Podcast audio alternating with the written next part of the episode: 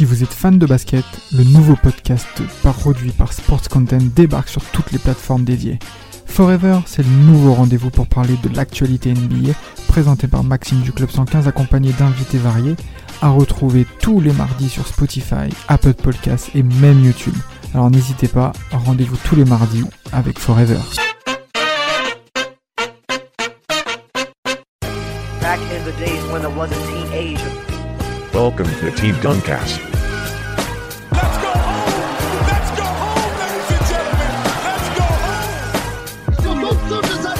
Sa tête, il est monté sur la tête de notre pivot de 2 mètres. Oui, pour lui toquer dessus. It's over! It's over, ladies and gentlemen! Back in the days when I was a teenager. Ouais les gars, ouais très cher auditeur, comme euh, aime euh, si bien le dire Damas, Monsieur Ambiro. Euh, Aujourd'hui, on va continuer la série sur les, euh, les general managers. Euh, dans les épisodes précédents, on a parlé de, de Masai Ujiri, de Mark Cuban, et aujourd'hui, on a envie de parler de, de deux general managers qu'on a choisis parce que ils représentent des personnalités bien différentes, mais ils ont, un point très commun, c'est leur sens pour trouver des, talents, mais leurs personnalités sont aux antipodes et du coup, dans cet épisode, on a voulu les mettre, euh, déjà les mettre en lumière et montrer leurs grandes différences. Je parle de Jerry Cross et de R.C. Bufford. Pour m'accompagner euh, aujourd'hui, il y aura Samuel et Paul. Ouais, Donc ouais, euh, voilà, Samuel. Je- déjà, c'est bien, Rafik, que tu commences le podcast en mentionnant Damas. Damas qui nous a fatigués avec euh, cette session. Il faut parler des hommes de pouvoir, là, je les attends, des individus, etc. Au final, il est même pas là pour le podcast. Euh, franchement, Damas, euh, tra- mauvais travail, pas, pas sérieux, tout ça, alors qu'il nous a vraiment fatigués avec cette session. Il faut parler de Cross, là, on va s'occuper de lui. Non, On va non, s'occuper ouais, de lui. Franchement, ouais, il a s'est occupé de personne, il a on été dit, super euh, sympa avec Marc Cuban, super il a dit que c'était un, un homme séduisant. Et quand on lui a dit, viens, tu dois parler de Jerry Cross, Hmm, je dois travailler. Ouais, j'ai du travail, j'ai une grosse journée de travail. Franchement, Damas, vous êtes, vous êtes un petit escroc, monsieur. Et Vraiment.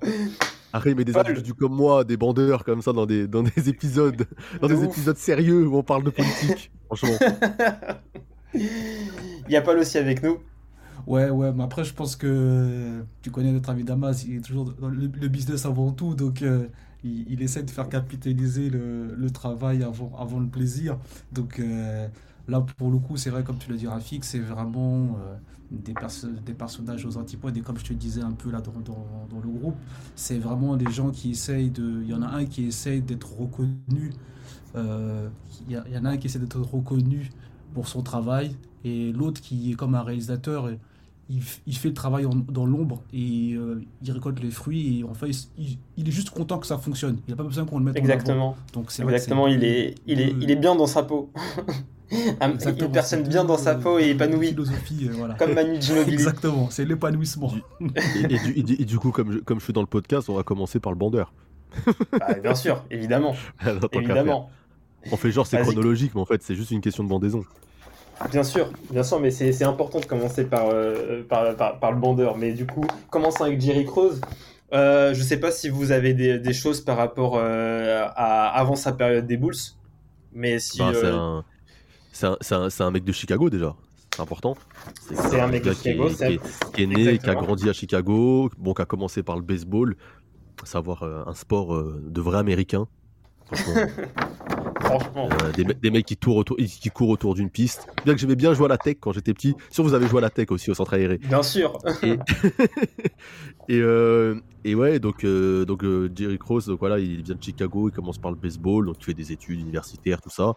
Puis ensuite, du coup, il est recruteur pour les, pour les Bullets euh, de Washington au basket. Ouais. Voilà, donc il se tourne les directement Bullets de vers le- Baltimore, plus précisément. C'est ça, de Baltimore, qui deviendront euh, dans le futur les, les Wizards de, de, de Washington. Donc Mhm. euh, c'est une autre, une autre époque. Donc il passe par le basket. Et euh, ben, ensuite, il- après avoir fait ses, ses premières gammes du coup au, au Bullet, euh, il part ensuite du coup une forme qui fait recruteur pour les Suns, les Sixers, les, les, les Lakers aussi, puis euh, pour les, les Bulls. et avant d'être euh, d'être GM chez les, chez les Bulls, il me semble qu'il va même chez les. euh, il, il lui propose d'être recruteur aussi chez les White Sox, donc euh, l'équipe de, de baseball de Chicago, le fameux logo euh, Sox que tout le monde euh, avait la casquette euh, Snap euh, au lycée. euh, avec, on a l'impression qu'il y a écrit sexe d'ailleurs quand tu vois le logo. Donc il y avait tout le monde qui faisait, à tout le monde qui faisait la blague, il y a écrit sexe sur ta casquette. Donc voilà. Euh, donc les Chicago White Sox, donc c'était son sport de base, les, Le les baseball, donc ça aurait pu le, ça aurait pu lui- le tenter vraiment, mais bon, quand on te propose d'être recruteur pour une, pour une franchise de baseball, donc tu as déjà fait le métier de recruteur toi avant, et que là on te propose d'être clairement euh, propriétaire, enfin pas propriétaire, mais enfin directeur, manage- directeur ou manager général d'une euh, d'une franchise dans NBA, tu peux pas refuser. Surtout que tu viens de la refuser. ville, et enfin tu peux pas refuser. Bah, c'est c'est impressionnant parce que, regarde, tu nous dis que le mec, il a même pas fait de basket, tu vois, il est à en high school et en NCAA, il faisait du baseball. Ensuite, euh, on sait pas comment il arrive euh, à devenir scout chez les, euh, les, Baltimore Bullets. Donc là, basket, on change de sport.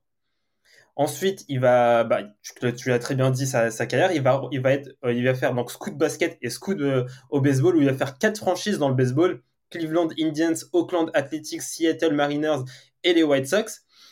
Et en fait, et là, on a, il y a cette opportunité pour les Bulls. Ça veut dire qu'en gros, euh, la, la, la qualité euh, d'attirer des talents, de, enfin, de, repérer des talents de, Jerry Cross, elle a fait toutes ses preuves sur ces années 70 où il a été scout parce qu'aussi il avait il avait gagné beaucoup de crédit quand il avait recru- il avait découvert le talent Earl, Earl Monroe chez les, euh, chez les bâtiments Bulls qui va être un futur Hall of Fame. Donc le mec, en fait, déjà c'est un coup de pari pour les Bulls.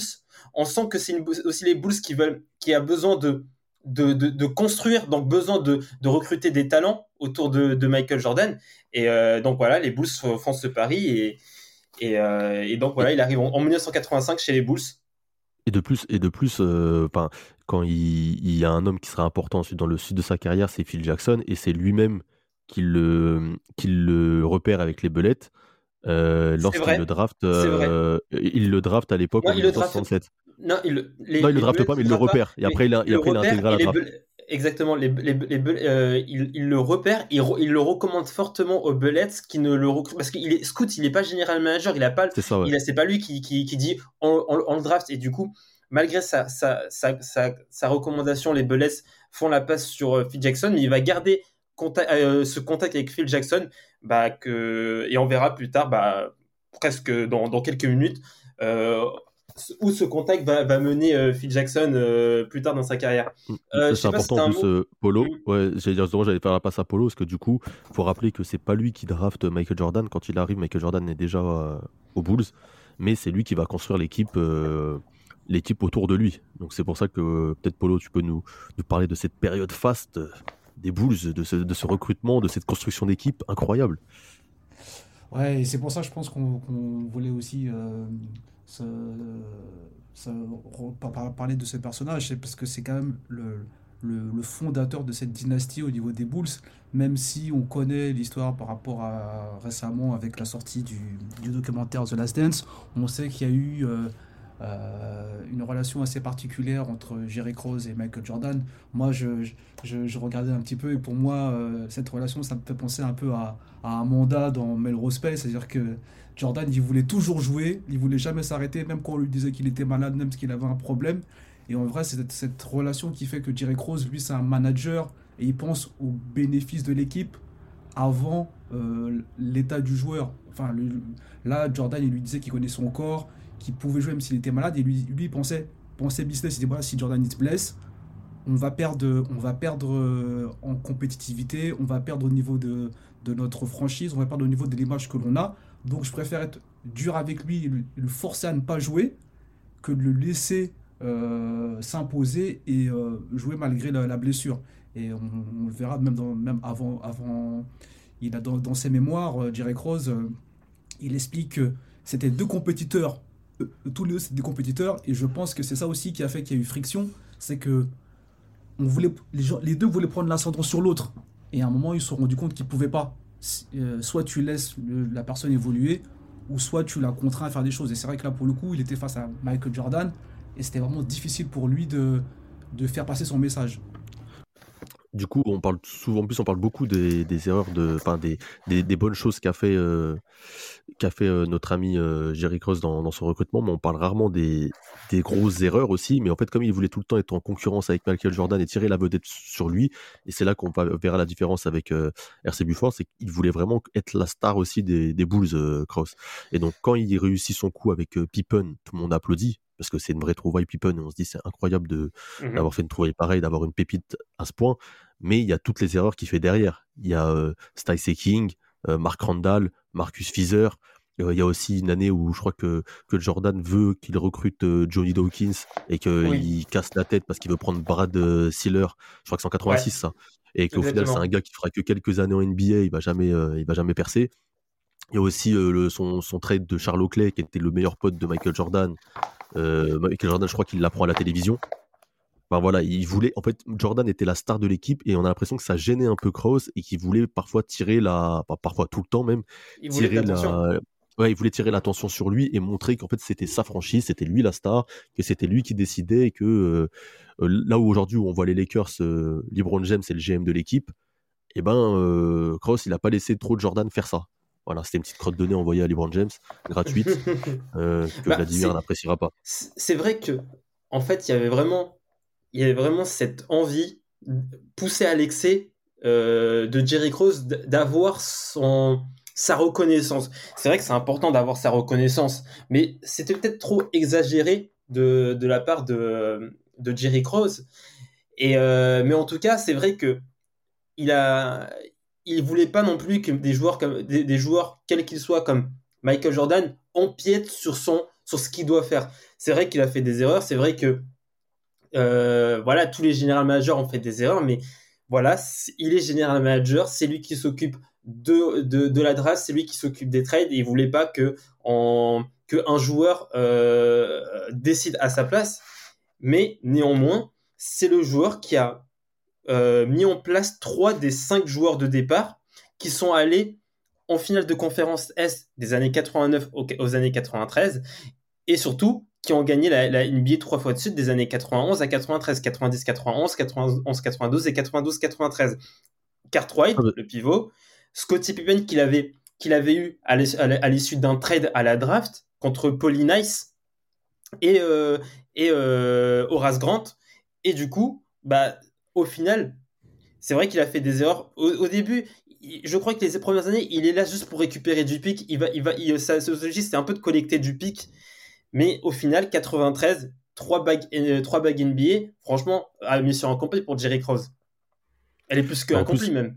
plus que c'est c'est accompli puis en plus moi même ça, ça- j'ai envie de te dire que même ça même Jordan va avouer déjà en plus qu'il avait fait le bon choix même s'il l'avait pas accepté tu vois il dira que c'était un bon choix parce que Cartwright au final fera un gros travail sur Pat Ewing là où Oakley était plus un ailier fort donc c'était plus compliqué de contenir Mhm. euh, Ewing en vrai. face et euh, et en plus de ça, euh, tu, tu, tu as même derrière, moi je trouve que même pour la période après le Jordan, même si ça ne fonctionne pas, sa stratégie est bonne. Dans le sens où quand il perd Jordan, il se dit pas je vais le remplacer par un autre mec offensif qui peut scorer. Tu peux pas remplacer Jordan, tu vois.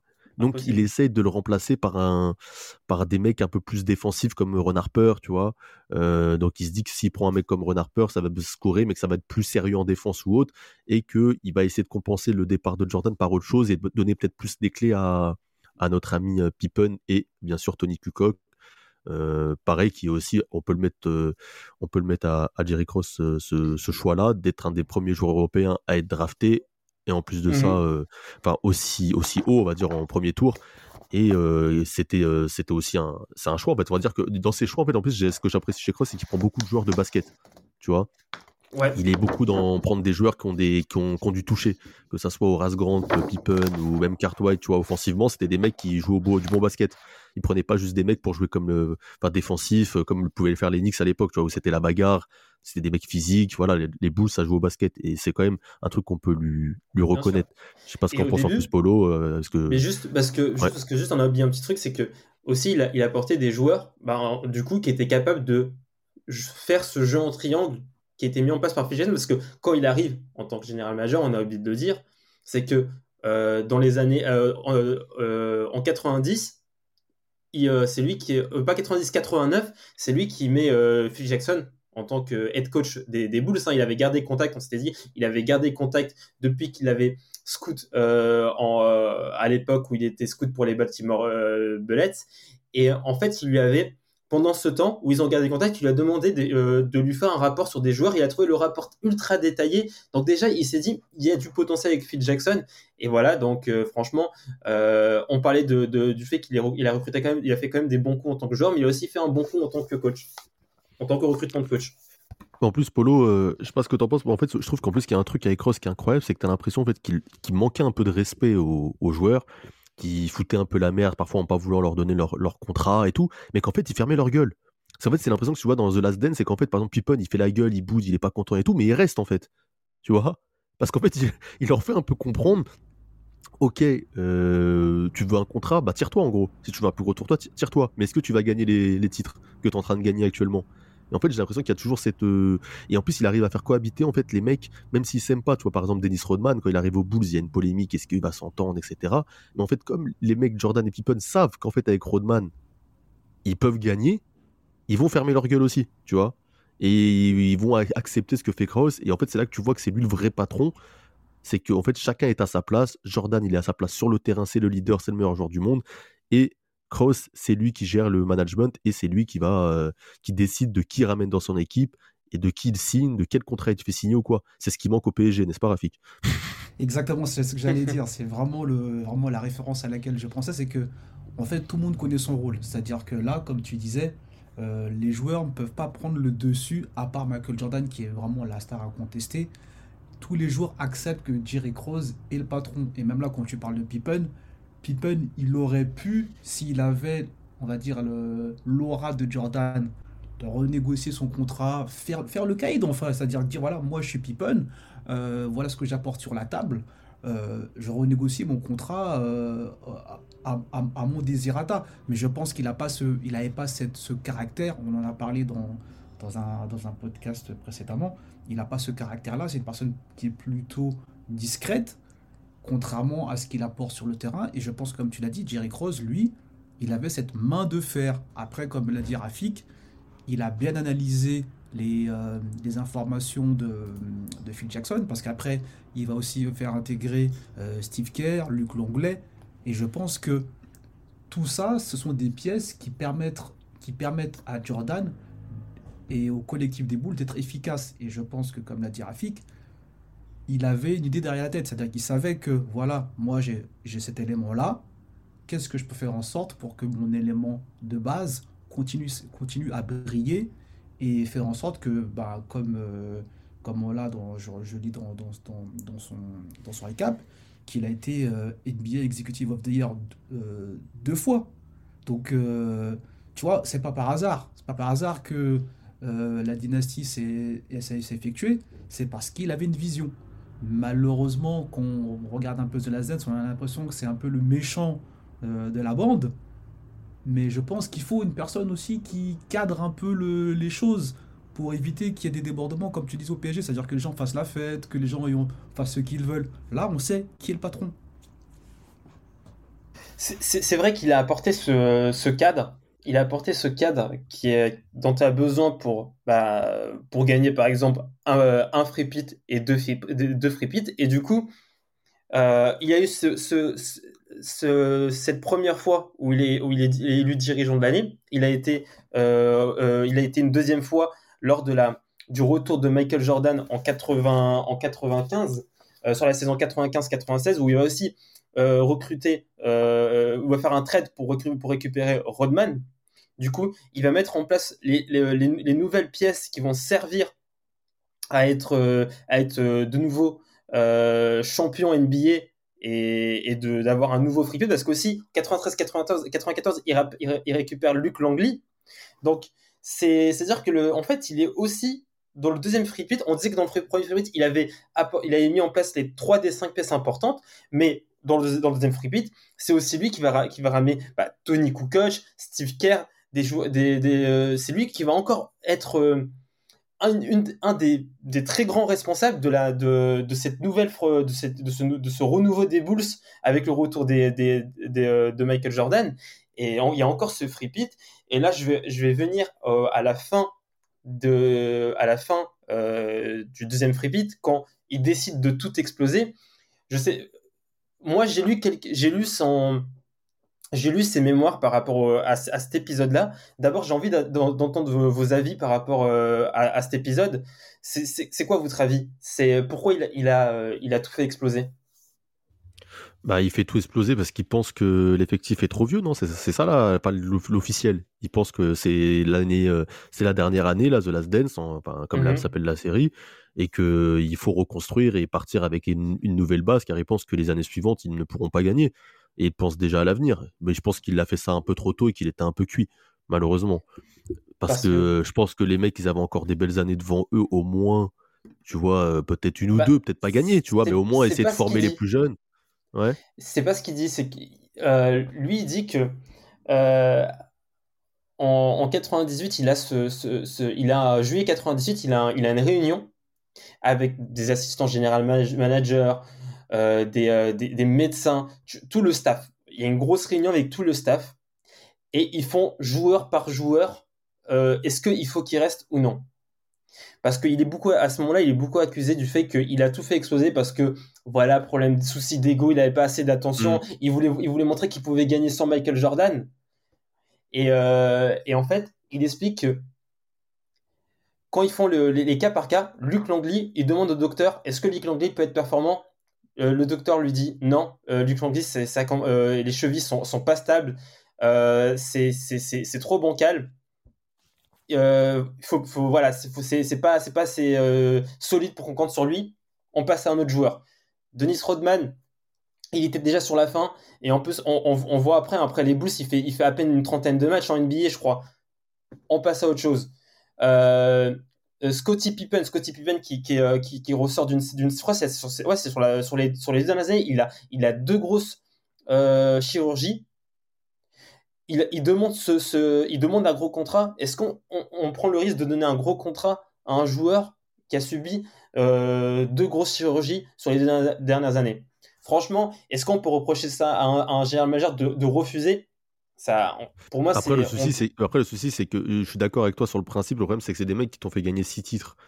Donc en fait, tu, tu, C'est vrai. tu peux. Tu, tu peux pas les, les, les virer comme des malpropres comme ça, tu vois, tous. Tu vois, Pippen, au final, il se fait virer comme malpropre alors qu'il t'a fait gagner 6 titres. Tu peux très bien les garder un an ou deux de plus. Tu vas pas gagner toute ta vie, sachant que tu vas reconstruire. Tu aurais reconstruit deux ans après, ça aurait changé quoi Tu vois ce que je veux dire?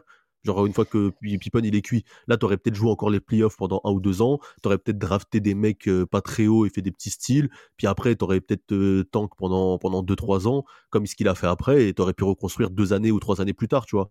C'est, en fait, c'est le, c'est le timing qui est mauvais. Le timing est mauvais, j'aurais pressé comme ça et se dire, euh, faut direct tout foutre en l'air, alors que ça se trouve, Pippen, il aurait pu avoir un gros contrat, rester aux Bulls et former des jeunes, leur apprendre euh, des trucs, tu vois, euh, encadrer des plus jeunes, faire un autre effectif, faire signer d'autres mecs pour remplacer Jordan s'il partait, tu vois, à la retraite, remplacer Jordan par un autre contrat, tu vois, enfin, essayer de faire une équipe compétitive, même quitte à, à sortir au premier tour des playoffs, quoi, tu vois, au deuxième tour, mais au moins avoir une équipe sérieuse et euh, pourquoi pas euh, pourquoi pas viser plus, plus haut après euh, dans, avec des, des choix de draft intéressants. Malheureusement, c'est qu'il va vouloir tout reconstruire et on va voir qu'en plus ces choix de draft sont mauvais pour la plupart euh, et, et qu'il va louper des sacrés mecs à chaque draft. Juste par exemple, je crois que la- la- peut-être son meilleur choix, j'ai envie de dire son meilleur choix, c'est peut-être Elton Brand. Tu vois, même il va pas en tirer profit, mais c'est peut-être le meilleur choix, tu vois? Mais après le reste, il fait, il, enfin, il fait beaucoup de mauvais choix. hein. Même son choix après de l'échanger contre Tyson Chandler, de récupérer Eddie Curry, il pense qu'il va faire une doublette Twin Tower. Là. Enfin, voilà, il fait beaucoup de choix de merde. Et malheureusement, ça va l'emmener vers les, Mm. les bas-fonds de la ligue et il finira dans le baseball. euh, et il, doit être, il doit être Exactement. content quand même. Il doit être Ah. content quand même. Mais tu vois, c'est- clairement une, c'est la fin d'une époque en 2003, je crois qu'il part. Et ça nous permet de faire la transition sur notre ami euh, Bufford. RC. c'est stylé, RC. Et Et RC. là, tu vois RC Buford, tu crois que tu vas avoir un mec stylé. Tu vois, Grave, de tu- ouf. Tu regardes RC Buford, tu vois un mec, euh, ça se voit, il est, il est un mec de, de bureau. T'es fou- ouais, grave, vous direz, il joue dans une série américaine, The Office. de ouf, exactement. Et euh, Mm. ouais, on- bah voilà, bah c'est, c'est- donc en gros, on voit que la fin de, de, de, de Jerry Cross, c'est, aussi beaucoup de soucis d'ego, et c'est, c'est, euh, on, on va utiliser ça pour faire notre, notre euh, transition vers RC Bufford, qui est un coach, euh, qui est un coach, qui est un général manager, qui est euh, dans les, euh, où on peut vouer, vanter ses qualités du fait qu'il est vraiment unselfish, qui met pas son ego, enfin, qui, dont son ego ne va pas mettre à mal une organisation. Franchement, il, fait ce travail de mettre son, son ego de ce, côté. Et on va commencer bah, comme, comme Jerry- à l'instar de Jerry Cruz, on va commencer par euh, son, son, son background. Je sais pas si, Paul, tu as, quelque chose sur son background ou, si- ou je continue sur, euh, sur son background? Non, tu peux continuer. Je peux continuer. Moi, c'est ce que je voulais rebondir, c'est par rapport à Jerry Crow. Je pense que, comme l'a dit euh, Samuel, c'est le, c'est le respect, la patience qui lui a manqué. C'est-à-dire que s'il avait eu vrai. un peu de respect et de patience, comme pour euh, son, de son, de- on va parler avec euh, RC Bufford, je pense qu'il aurait pu finir comme une personne super aimée côté euh, joueur, côté Bulls. Et là, au final, il finit comme le, le super vilain, tu vois. C'est vrai, c'est vrai. Et, euh, et du coup, du côté de RC Bufford, bon, carrière euh, dans le basket euh, jusqu'à la NCAA, mais bon, voilà. Bah, c'est, c'est- même lui, il le dit qu'il n'était pas un, un- un- un joueur capable de jouer en NBA, il n'était pas assez bon il pour ça. pouvait, il, pouvait, il pouvait jouer avec nous euh, au, au One Ball, clairement. Exactement. Bon, il aurait pu, je pense qu'il il est- il- je pense qu'il peut, il peut nous taffer. Damas. Non, je suis pas sûr. Oh, il peut nous taffer, il peut nous taffer. De ouf. Et du coup, il va, il va se retrouver assistant coach à 23 ans euh, dans, le, euh, dans le coaching staff de Larry Brown. C'est pas, c'est pas n'importe qui, Larry Brown, non Euh, dans l'université du, du Kansas, où, où il va gagner son, son premier titre universitaire en 88. Donc, euh, il va d'abord faire fina- fi- Final Four en 86 avec les Jayhawks en tant qu'assistant coach. 88 titres universitaires en tant qu'assistant coach avec Larry Brown. Et du coup, il va suivre Larry Brown euh, euh, euh, aux Spurs à San Antonio. C'est là où la première fois il va rencontrer Popovich, RC Bufford. Il va donc il va être encore dans, dans, le, coaching staff de Larry Brown aux Spurs. 92, Larry Brown va aux Clippers avec dans ses valises encore RC Bufford qui qui va pas rester très longtemps par contre du côté des Clippers où il va être un peu indésirable et en 93 il va décrocher un poste d'assistant coach à, à Florida à, l'université de Florida en, 80 en 93 euh, sous le sous le sous le coaching staff de Lon euh, Kruger.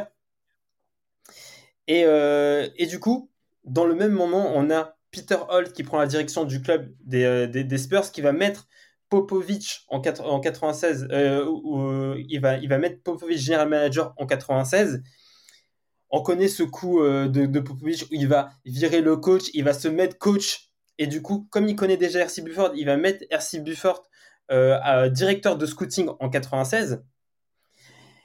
Et euh, de 96 à 2000, de 96 à 2002, il sera directeur de scouting. Il va passer en general manager en 2002. Mais voilà, donc c'était juste pour, montrer un peu le d'où vient RC Bufford. Beaucoup beaucoup de voyages, mais en tout cas, il a, il a, il a, il a, il a appris quand même avec un, un des plus grands. Le piston. c'est vrai, mais c'est vrai. C'est hein. le piston. Ouais, le piston. De ouf. Mais, euh, mais il, arri- il, il- il arrive déjà, il a la chance par rapport à, la, à Kroos, c'est qu'il arrive déjà dans une équipe euh, qui est déjà championne NBA. C'est vrai. Et, et qui a en plus un, monstre en avenir et en deux, enfin un monstre en pr- au présent et au devenir qui est Tim Duncan. Donc quand tu veux construire ta franchise un peu à l'image Enfin, qu'avait euh, Il avec Michael Jordan. 96. Il arrive en... tu veux Oui, mais je parle quand il est vraiment general manager en, en- ouais, quand les general managers. Ouais. Quand les general managers, il arrive, il a euh, Duncan, comme pouvait l'avoir Cross avec Michael Jordan, donc il a un mec top euh, 3 de le- sa- son époque, et une équipe qui a déjà gagné. Donc en fait, t'as plus, c'est pas vraiment le même métier. Là où Cross devait construire, Bufford, il est plus dans la, dans le, dans, pas dans la reconstruction, mais plus dans euh, trouver les bons compléments pour que son équipe continue d'être performante. C'est plus dans ce sens-là que je le vois, et c'est là qu'il va prendre, c'est là qu'on, en fait, moi, là où il est fort, c'est qu'il va prendre des mecs qu'on n'attendait pas aussi haut, et qui vont avoir des, des carrières incroyables, que ça soit Tipeee, que ça soit Ginobili après, même à la Ouais. fin Kawhi Leonard, euh, Danny Green aussi, même si je dis pas de conneries. Danny Green, ouais, il le draft pas, mais Ouais. c'est lui qui, voilà, qui lui fait confiance, comme Danny Green Ouais, qui confiance. qui est un, un Ouais, drafté, Gary je crois. Neal. Ouais, ouais, c'est ça. Donc, euh, non, franchement, euh, il- en fait, c'est moi, c'est plus dans ce, dans- dans- dans ce- Pour moi, ils ont pas fait vraiment le même euh, métier en tant que GM. Moi, il y en a un qui devait vraiment plus construire et un autre qui a plus été dans les bons coups et en fait dans l'intelligence de faire un roster compétitif qui correspond à ton entraîneur et qui correspond à ton joueur majeur qui est Tim Duncan et à, à l'après David Robinson en plus. Je sais pas ce que t'en Mhm. penses, Polo. Ouais, je pense que comme tu as dit, je pense qu'il était plus dans la gestion. C'est-à-dire que lui, euh, le côté humain, le côté carrière, le côté pari euh, était plus important pour lui, je pense. C'est-à-dire que euh, il se disait, voilà, euh, pour faire, pour faire un pari, on va, tenter quelque chose et on, va voir ce que ça va donner. Je pense qu'il n'avait pas ce, cette pression comme, comme Jerry Cross où il, fallait que ça marche. On va dire qu'il pouvait tenter des coups. Il avait cette marge, comme je te disais tout à l'heure quand je te parlais de respect et de patience. Je pense que, comme tu disais, ils avaient déjà gagné des trucs, donc ils disaient, ok, on a déjà une, une base solide, on peut essayer de, de, de tenter des coups comme Tipeee, des coups comme Manu Ginobili. On va les ajouter à notre, à notre sauce et voir comment ça prend. Et on Et, peut leur laisser le euh, temps aussi. C'est ça qui est important. C'est ça que je, que je dis, la patience, c'est aussi Mm. laisser le temps. Je pense que c'est aussi un marché, comme le dit souvent Damas. C'est un petit marché. Donc c'est vrai que euh, quand tu vas, quand tu vas à San Antonio, c'est comme, euh, c'est comme la famille, quoi. C'est, on est ensemble, le- tout le monde se connaît, il n'y a pas de, il a pas de pression. Donc c'est pas comme à Chicago où c'est une grande ville où euh, il y a beaucoup d'attentes, beaucoup de choses par rapport au sport, alors que San Antonio, bah, tu as les Spurs, euh, tu as peut-être une, je sais pas si c'est même une équipe de baseball, en vrai, je crois que même jusqu'à maintenant, au niveau de San Antonio, il n'y a que le basket en vrai. Donc, ils se focalisent sur ce qu'ils ont de bon et ils prennent le temps de le faire construire, un peu comme un jardinier. Il plante ses graines, il vérifie tous les jours, il met son eau tranquille, il voit que ça pousse. Et il attend pas grand chose. En fait, si ça pousse, si ça fait un arbre, tant mieux. Si ça fait une plante qui peut me donner des fruits, tant mieux. C'est pas grave, j'ai tenté quelque chose. Et c'est vrai que c'est plus simple dans ce contexte-là. C'est ça, c'est plus ça dans ce contexte-là. Mais après, moi, ce qui me, ce qui m'éblouit en plus, c'est qu'en fait, dans- quand tu regardes les drafts où sont draftés Tony Parker, Ginobili ou même euh, Kawhi, c'est les mecs qui sont draftés avant eux, en fait. Et, et en fait, de dire que comment il a fait le, comment en fait le gars, il prend des risques, mais en fait, en fait, l'impression que tout lui réussit, en fait. C'est-à-dire que là, tu vois devant, devant Tony Parker, je crois qu'il y a des, il y a des Michael Bradley, Brandon Haywood, Joseph Forte, Jerry Sasser, Brandon Armstrong, des mecs, mais des, des no-name. Devant Ginobili, t'as je sais pas combien de mecs, le mec il est drafté au fin fond du deuxième tour. Et, et même devant Kawhi Leonard, il est drafté en 15e position, mais tu vois, là les mecs. Devant lui, il y a Jimmer Fredette, Brandon Knight, euh, Jan Vasselli, euh, t'as t'as Marcus Morris, Markif Morris, t'as Alex, Alec Bucks. Tu vois, en fait, tu te dis, en fait, le mec, il fait vraiment des, des- que des bons choix, en fait. Il, prend, il a pris qu'il un. n'a pas suivi la hype. Tu vois, euh, moi, par Mm. exemple, là, le March Madness, ça a commencé là. Et je pense que le problème aussi aux États-Unis, c'est qu'il y a beaucoup de joueurs qu'on met en avant, qu'on met dans la lumière. Mais au final, comme le disait Rafik dans, dans, dans différents, dans, dans des précédents podcasts, je crois que pour ces joueurs-là, on ne fait pas d'analyse sur le long terme. C'est-à-dire que est-ce que ces joueurs-là, dans un collectif, si ça devient vieillissant, euh, est-ce que ces joueurs-là vont performer? Est-ce que c'est des joueurs qui ont du leadership? Est-ce que c'est des joueurs, quand il y a des coups durs, ils peuvent relever la tête et euh, booster les autres? Et ça, Après, sa relation avec, sa relation avec, Popo- avec Popovic fait qu'il sait exactement le, Mhm. Lui- exactement le style de joueur que, que, que Popovic veut, en fait. Et quel, quel joueur il veut, dans quel système, quelle qualité il veut de ces joueurs-là. Et du coup, ça aide parce qu'il prend exactement les joueurs que Popovic veut et pour le style de jeu qu'il va appliquer. Et c'est au final le résultat qui est. Que même un joueur qui, au final, dans une autre franchise, n'aurait peut-être pas eu la carrière qu'il aurait eu euh, aux Spurs, et bon, aux Spurs, il explose et il devient un, un, un mec euh, all-star, quoi. Bah, exactement. Euh, la, la collaboration RC Bufford et, euh, et Greg Popovich, elle est, elle est primordiale parce que RC Bufford euh, sait comment, comment Greg Popovich raisonne, comment Greg Popovich veut que son équipe joue. En fait, les deux ont, compris comment, ont compris le langage de l'organisation des, des Spurs, quelles sont les, choses importantes dans l'organisation. Ils, ils ont les deux très bien compris.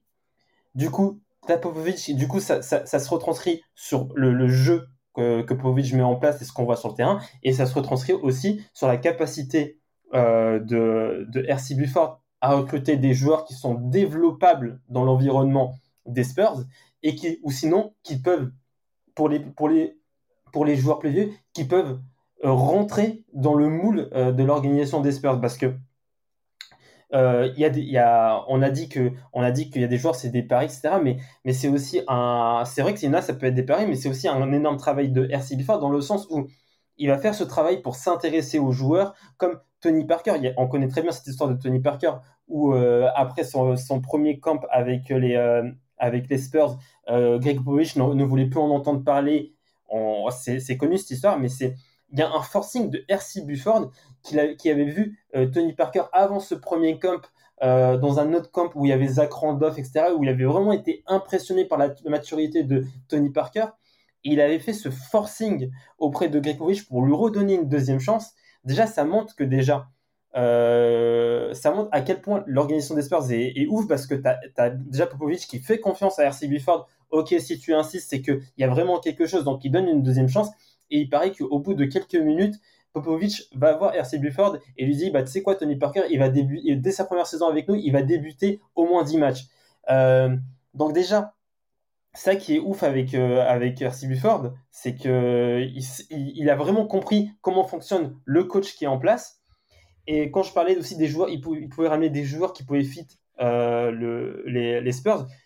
Le mec, il a ramené Brent Barry, Bruce Bowen, Michael Finlay, Robert Torrey, euh, Fabricio Oberto, euh, Bellinelli, euh, des, Boris Dio, Patty Mills, OBF, Ouais. mais vraiment le nombre de joueurs, il va, et c'est lui qui va. Et que des beaux joueurs de basket. Mais que des beaux joueurs, Splitter, euh, Kawhi, tu l'as dit. Je crois que Murray, c'est c'est aussi lui, euh, des euh, Ouais, c'est lui, c'est lui, c'est lui. C'est en fait le, le, le, le mec, il, il sait les joueurs qu'il faut recruter, des joueurs unselfish, des joueurs qui sont qui ont le sens du sacrifice, qui ont le sens du collectif, des joueurs qui euh, euh, qui, euh, euh, qui qui fit les valeurs de la maison des Spurs et c'est là que Après, qu'en mais fait, après, justement, Ford est très fort. Mais après, justement, en fait, euh, je enfin, je charriais les Spurs de fois quand je disais euh, ils sont chiants, etc. Mais en fait, en fait justement, ils, ils, ils collent parfaitement à l'identité de la franchise. C'est-à-dire qu'ils sont toujours en retrait, ils sont toujours discrets. Il veut pas, se- il veut pas en faire entendre parler de lui. Les joueurs qui prennent sont des joueurs qui pètent pas de mine, qui se Totalement. mettent pas en avant, qui sont toujours discrets eux aussi, qui font, et qui sont pourtant des, et qui en plus la meilleure, euh, on va dire pas, pas identité, mais comme, enfin, la, euh, comment dire, la, la structure en fait la qui travaille le mieux. Tu vois, c'est tout le monde dans chaque euh, niveau de l'entreprise, clairement, sait ce qu'il doit faire. Tu vois, le, le coach, le GM, les joueurs, euh, il y a une hiérarchie qui est, qui est installée et, et tout tourne pour le mieux. Et au final, le, le seul, tu vois, il y a un point commun qu'on peut trouver entre les, deux, Krauss et, et Bufford, c'est les deux, c'est leur connexion avec leur entraîneur et le fait que c'est le recrutement est fait en fonction de l'entraîneur et que c'est pas pour rien que si ça va fonctionner. Maintenant, on a des gars qui prennent des coachs euh, parce que voilà, les mecs ils ont la cote ou parce que c'est des anciens joueurs ou le GM il en a rien à foutre un peu. Alors que là, il y a une vraie connexion, il y a un vrai projet sur la durée. Quand Cross il va chercher Phil Jackson, il le connaît, il a eu un coup de cœur déjà en tant que joueur, ils, ont dû parler basket, ils ont la même vision du basket. Et avec Buford et, et Popovic, c'est pareil. Tu vois, c'est des mecs qui doivent avoir des discussions basket autour d'un café, autour d'un arnar. Et, Exactement. Et ils doivent, se, ils doivent se parler basket et avoir des vrais débats sur le avec, jeu, en fait. avec des, des, des, des pâtisseries à la pistache, des... et pas des, des cafés gourmands, des cafés gourmands. Vas-y, là-bas. Là-bas, là-bas, c'est un gros donuts, un gros donuts et, et un Ah, cappuccino bien dégueulasse. dégueulasse. Ah, mais dégueulasse, ça va au Dunky. euh, c'est quoi, c'est Dunky Quoi, Dunkin' Donuts Dunkin' Oh, Donuts. Dunkin' Donuts, oh là là, eh, je suis allé une fois, c'est dégueu, eh, c'est claqué. bon, euh, juste pour Il n'y a que le sur- Bavarian Cream, pas mal, Bavarian Cream. Et quand tu le manges, t'as pris 4 kilos. j'ai, j'ai- je me rappelle même plus des noms. Eh, franchement, c'était, je te jure, c'est, c'est horrible la bouffe. Euh, Alors, imagine dans le Texas. Ah, mais c'est trop. R.C. Bufford, euh, y a, une fois, on a, on, a, on a interrogé Peter Hall sur ce qu'il pensait de R.C. Bufford, et Peter Hall, qui est le, qui est le président à ce moment-là des, des, des Spurs, et qui dit que voilà, ce, que, ce qui le- ce qui l'impressionnait avec R.C. Bufford, c'est que c'est un, c'est, c'est un général manager qui, qui regarde toujours, en fait, qui va prendre toujours des choix en pensant au long terme. Il va pas être court-termiste, il va toujours euh, prendre les choses dans sa globalité, voir le long terme et faire en sorte que on se retrouve pas dans la merde dans le long terme. Parce que quand on regarde les Spurs, est-ce qu'il y a eu, on a déjà entendu les Spurs dans un problème de salaire, dans un problème de, de, hiérarchie, de leadership, des choses comme ça. On a l'impression que toujours ils sont, tu vois, j'ai l'impression qu'ils sont, ils sont jamais dans la merde. Je sais pas si vous avez euh, ce, ce ressenti. Moi, j'ai jamais vu, euh, je sais pas, les Spurs dans la merde à cause d'un contrat, des choses comme ça. Mais même là, je m'inquiète pas, genre. Tu sais, là, quand ils gagnent pas, qu'ils sont 14e, 13e, tu te dis, ouais, bon, c'est pas grave, ça mettra le temps qu'il faut, dans deux ans, ils vont être en playoff, tu vois. Genre, tu stresses Mhm. pas comme les Kings, en fait. Tu peux Oui, comme les exactement Kings, ça. je- Ouais, Et- ça puis, et puis il y, a- il y a un chiffre hein, qui, parle, qui parle de lui-même. hein. Quand tu fais plus de 20, da- 20 années d'affilée des playoffs, tu sais que euh, la philosophie, comme tu l'as dit Rafik, c'est une philosophie de long terme et de résultats. C'est-à-dire que tu peux pas être aussi compétitif pendant autant d'années en sans réfléchir au long terme. Tu vois, je pense qu'il y a beaucoup d'équipes qui rêvent de faire les playoffs, qui ne peuvent pas les faire. Et quand tu vois que cette équipe, pendant 20 ans, ils ont, ils ont toujours été en playoffs, tu dis, attends, euh, c'est incroyable. Euh, je crois que même c'est un record. Je crois qu'il n'y a, pas d'autres équipes. euh, je sais pas si c'est un, un truc qui, qui tient. Non, mais déjà, t'as- encore, euh. Raison, Polo. En plus, en plus, le truc, c'est quoi? C'est que qu- on parlait des Bulls, ils ont gagné les, les deux tributes. Mais en fait, les Spurs, ce qui est impressionnant, parce que les gens ils parlent de, ils disent qu'il n'y a pas de dynastie parce que c'est pas des victoires d'affilée. Mais en fait, ils ont gagné avec deux générations, même trois limites différentes. Mhm. C'est-à-dire qu'ils ont gagné fort à leur gén- manière. C'est fort à ça. leur manière. Ouais, C'est ouais, fort, ils ont c'est- gagné- C'est tout aussi ils- costaud. Ils ont gagné avec la génération, on va dire euh, Robinson et début Duncan. Après, ils ont gagné avec Duncan et euh, comment s'appelle euh, Tony Parker, Ginobili. Et Mhm. ensuite, ils ont gagné avec le, la génération, on va dire, euh, toujours avec les trois, mais Kawhi, tu vois. Ouais. C'est-à-dire que les mecs, ils ont gagné avec trois générations différentes, avec un roster différent, avec toujours, on va dire, Duncan en, en chef de meute, mais avec des mecs qui l'entourent différents. Et moi, je trouve ça ouf, c'est qu'en fait, à chaque fois, il a su reconstruire son équipe, voir ce qui fonctionnait pas, dire, ah, bon, cette année, on a perdu, peut-être qu'il faut faire des vrai. changements à ce niveau-là, peut-être qu'il faut drafter. Euh, cette année-là, ils reperdaient en finale de conf ou en demi-finale ou quoi, ils ont reconstruit, et au final, ils ont gagné deux fois d'affilée. Il y a un chou- euh, enfin, en trois fois. d'alerte. Tu vois, C'est ça, font- et Ils en- font ça, mais ils, ils se rendent pas, tu vois, ils sont pas en mode urgence, tu vois. Ils disent, ok, ça a pas marché, et du coup, ils arrivent à rebondir, mais de manière, tu vois, tout en restant sobre, en restant contrôlé, Ouais, ouais. tu vois. Bah, pas comme en- la- en- c'est ce qui montre le- ce qui montre- dans l'émotionnel. ce qui montre le mieux, c'est, enfin, j'allais dire, ils, ont, ils auraient même pu gagner un titre de plus à un shoot de Real Allen près, mais c'est qu'après ce- cette année-là, on aurait pu se dire, ils vont, enfin voilà, ça peut Bah te oui, mettre un traumatisme, ça peut te mettre KO ou quoi, et ils revont gagner l'année dernière, l'année d'après avec la, avec la manière, en te refaisant deux trois changements vite fait, rapides euh, dans le roster, et basta quoi. Incroyable. Et euh, mais franchement, là on a là on a un RC Bufford euh, qui euh, qui est bah on disait on reprochait tout à l'heure à Jerry Cross qu'il qu'il manque- qu'il pouvait des fois manquer de patience, qu'il était peut-être trop émotionnel vu la, fin de vu la fin du deuxième repeat, ses, ses choix, le fait que il avait besoin aussi de cette attention, qui, qui aussi c'était quelqu'un de très dans la confrontation et on a de l'autre côté un RC Bufford lui qui est plutôt qui est plutôt calme, en retrait et qui vit très bien d'être en retrait. Il a, eu, il a été euh, nommé une fois dirigeant de l'année en 2014, 12, euh, GM de l'année en 2014, soit 12 ans après qu'il ait été élu GM. Franchement, tu vois, en fait, Et à son quatrième titre. avant, s'il avait été élu avant, on n'aurait pas été étonné. Et il a été, voilà, c'est au quatrième titre, tu vois, son quatrième titre qu'il a été élu. euh, et franchement, on l'a jamais entendu se plaindre, on l'a jamais entendu, euh, on n'a jamais entendu de bruit autour de ça. Donc là, on a vraiment, on a, bon, là, on a parlé de deux euh, general managers euh, avec des personnalités bien différentes, mais qui, ont, qui sont capables de, repérer des, talents. Et euh, moi, j'avais envie de dire, pour un peu clôturer ce podcast, c'est que tu vois, ce, ce genre de general manager, on sent qu'ils ont, ils ont, ils ont cette envie de, de, de, de, trouver la bonne perle, etc. J'ai l'impression qu'aujourd'hui, on commence à avoir de plus en plus de general managers qui sont en mode Ouais, t'inquiète, je vais t'arranger euh, ce coup entre superstars, etc. Je sais pas ce que vous, vous voyez ce que Bah, bah, ce que maintenant, maintenant on, a même, dire on, a même, on, a même des, maintenant, on a même des GM qui, qui donnent le, le- les responsabilités à leurs joueurs, tu te rends compte? Tu vois, aujourd'hui c'est déjà en fait en gros il y a déjà un major aujourd'hui c'est entre, entre guillemets des facilitateurs, tu vois, c'est devenu des c'est pas des, des, des, euh, des personnes qui, qui sont qui sont arrivées là parce que ils ont gravi ils ont ils ont ils ont gravi tous les échelons du scouting, c'est des mecs qui sont là voilà, c'est juste voilà, je euh, je connais la suite, je connais lui, t'inquiète, je peux tu vois, c'est tu vois, c'est euh, bon, Polo, sais pas t'en que penses j'ai quoi, un t'en penses- major t'en comme penses ça, quoi hein. t'en penses quoi de tes GM au, au Celtics? Après, je pense qu'au. au- Enfin, après, pour, pour le GM en général, je pense que, euh, comme l'a dit Rafik, je pense que maintenant, c'est plus les connexions, les réseaux qu'ont les GM qui font la différence. Et c'est vrai que là, quand on parle de Krause et de Buford, c'est leur savoir-faire, leur vision du basketball qui leur ont permis aussi de créer ces dynasties-là. Et maintenant, je pense que le GM, il a plus cette fonction-là, malheureusement. Normalement, le GM, c'est un, bâtisseur. C'est quelqu'un qui a une vision dans son esprit qui dit voilà, moi j'ai tel, j'ai tel euh, talent, j'ai telle euh, infrastructure, j'ai telle vision. Comment je peux aligner tout ça pour que mon équipe soit compétitive? Maintenant, c'est plus du réseau, c'est-à-dire que je connais euh, l'entourage de tel joueur, il a les mêmes intérêts que moi par, par rapport à ma franchise, comment je peux me brancher pour qu'il vienne dans ma franchise. En fait, tu lui vends plus un projet sportif qui permet de dire aux joueurs, voilà, moi, dans si tu viens chez moi, on a un projet sur 6 ans, sur 7 ans, on va construire ça, on va, pour les jeunes, on va faire ça, pour les moins jeunes, on va faire ça. Qu'est-ce que tu en penses?